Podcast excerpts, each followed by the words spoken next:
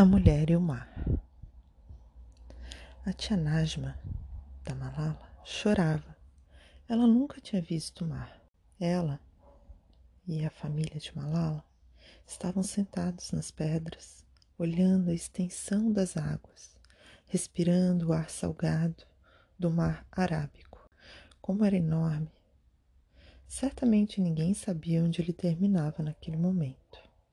E Malala se sentia muito feliz, que chegou a dizer: Um dia eu quero atravessar esse mar. A sua tia se espantou e falou: O que, que ela está dizendo? Como se ela tivesse dito algo impossível. Na verdade, sentada nas rochas, Malala pensava que do outro lado do oceano havia terras onde mulheres eram livres. Bem, no Paquistão, quando as mulheres dizem que querem independência, as pessoas acham que isso significa que não desejam obedecer aos seus pais, irmãos ou maridos. Mas Malala dizia que não era isso. Significava apenas que elas queriam tomar decisões por conta própria. Queriam ser livres para ir à escola, para ir trabalhar. Ela dizia também que não havia nenhum trecho no Corão que obrigasse a mulher a depender do homem, nenhuma mensagem dos céus que estabelecesse que toda mulher deve ouvir um homem. Bem, em janeiro de 2012, Malala e sua família foram convidados pela TV Gel para fazer um pronunciamento, pois uma escola de lá trocaria o seu nome da escola secundária feminina em homenagem a Malala. Foi a primeira vez que ela voou de avião e o voo durou por volta de duas horas. Malala achou incrível aquela sensação de percorrer um, um percurso tão longo em tão pouco tempo. Quando chegou na Assembleia, ela foi aplaudida por todos os membros. Visitou algumas escolas, inclusive a que estava recebendo o nome dela. Discursou sobre a importância da educação e falou sobre Benazir Bhutto, pois estava na cidade dela.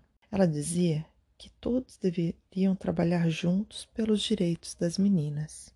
Durante a viagem, seu pai e Malala planejaram que nas próximas férias escolares eles iriam às montanhas remotas do Swat para falar com pais e filhos sobre a importância de aprender a ler e escrever. Eles iriam se colocar como pregadores da educação. Durante a viagem, havia um outro lugar em que eles tinham que incluir na visita durante o passeio. Era o mausoléu do fundador do Paquistão, o grande líder Muhammad Ali Jinnah. O mausoléu é um edifício de mármore branco que inspira paz e que de certa forma parecia separado da agitação da cidade. Para eles, é um local sagrado. Naquele lugar, alguns dos discursos mais famosos de Jinnah estavam em exposição como um sobre liberdade de religião para todos no Novo Paquistão, e outro no qual ele falava da importância das mulheres, sem pensar que Jinnah se sentiria muito desapontado com o Paquistão. Provavelmente diria que não era o país com o qual sonhara, mas ele queria que todos fossem independentes, tolerantes, bondosos. Queria que todos fossem livres, não importava a religião que professassem. Quando eles saíram do museu, viram lá fora algum, alguns rapazes protestando com bandeiras. Malala, olhando aquilo, se questionava. Parecia que haviam tantas coisas que as pessoas lutavam.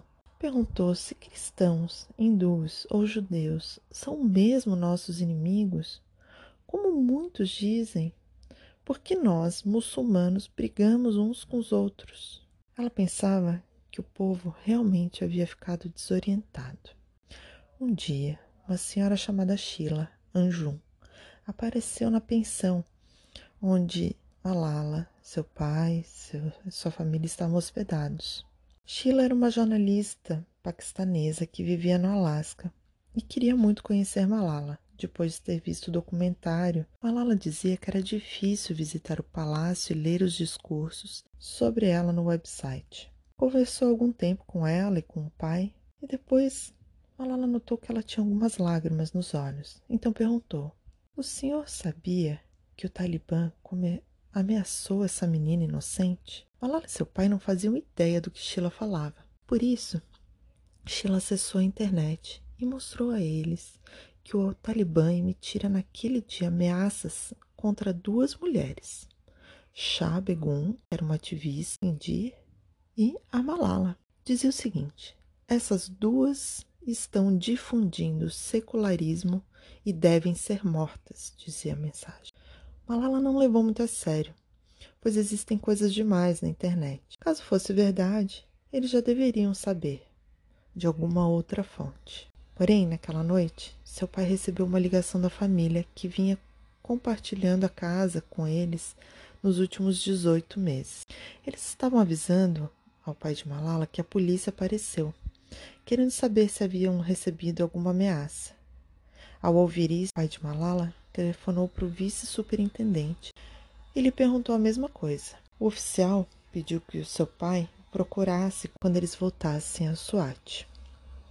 Depois disso, o pai de Malala ficou muito inquieto e não conseguiu mais se distrair em Karachi. Dava para ver que a mãe de Malala e ele estavam muito nervosos. Os dois se sentiam pouco à vontade com o fato de Malala receber tantos prêmios e ficar tão exposta.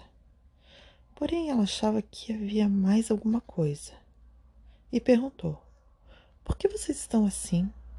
Estão preocupados com alguma coisa? mas não me contam? O que é? Bem, quando Malala soube que ela era um alvo do Talibã, ela não ficou preocupada. Ela sabia que em algum dia todos iriam morrer. Ela sentia que ninguém pode deter a morte.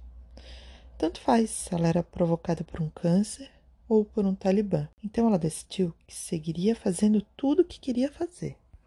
Seu pai sugeriu: Malala, talvez a gente deva dar uma pausa em nossa campanha, Jane, e hibernar. E Malala, enfática, respondeu: Como? Não foi você que disse que se acreditamos em algo maior que nossa vida, então nossas vozes vão se multiplicar, mesmo que a morte chegue? Não podemos desonrar nossa campanha. As pessoas pediam a Malala para discursar em vários eventos e ela dizia como recusar, alegando um problema de segurança. Bem, mesmo assim, foi com o coração pesado que eles voltaram ao SWAT. O seu pai foi à polícia e eles lhes mostraram um artigo, um arquivo sobre Malala. Disseram que o destaque nacional e internacional que ela recebia tinha atraído a atenção e as ameaças de morte do Talibã e que ela precisava de proteção. Ofereceram então guarda-costas e o seu pai relutou muito, pois dizia que muitos guarda-costas haviam matado já os seus protetores, guarda-costas infiltrados. Seu pai então resolveu declarar: que me matem, mas matem apenas a mim. Deixe minha filha em paz. O pai de Malala sugeriu enviar Malala para o internato, mas ela não quis ir. O ideal mesmo era que ela se mantivesse discreta. Assim tudo correria bem no SWAT. Por isso que quando o governo quis fazer de Malala embaixadora da paz, diante da ameaça em casa, e sua mãe comentou com o pai. Malala começou a trancar o portão principal à noite. Seu pai estava muito desolado. Ela sente a ameaça e vivia pedindo para que ela fechasse as cortinas do seu quarto também. Mas Malala não fechava. Ela dizia: Pai, essa é uma situação muito estranha. Quando a talibanização estava em curso, havia segurança. O seu pai propôs que ela recusasse. E agora que não há mais talibã, estamos inseguros. E o seu pai respondeu: Isso mesmo, Malala. Agora a talibanização é especial, é só para nós, para aqueles que, como você e eu,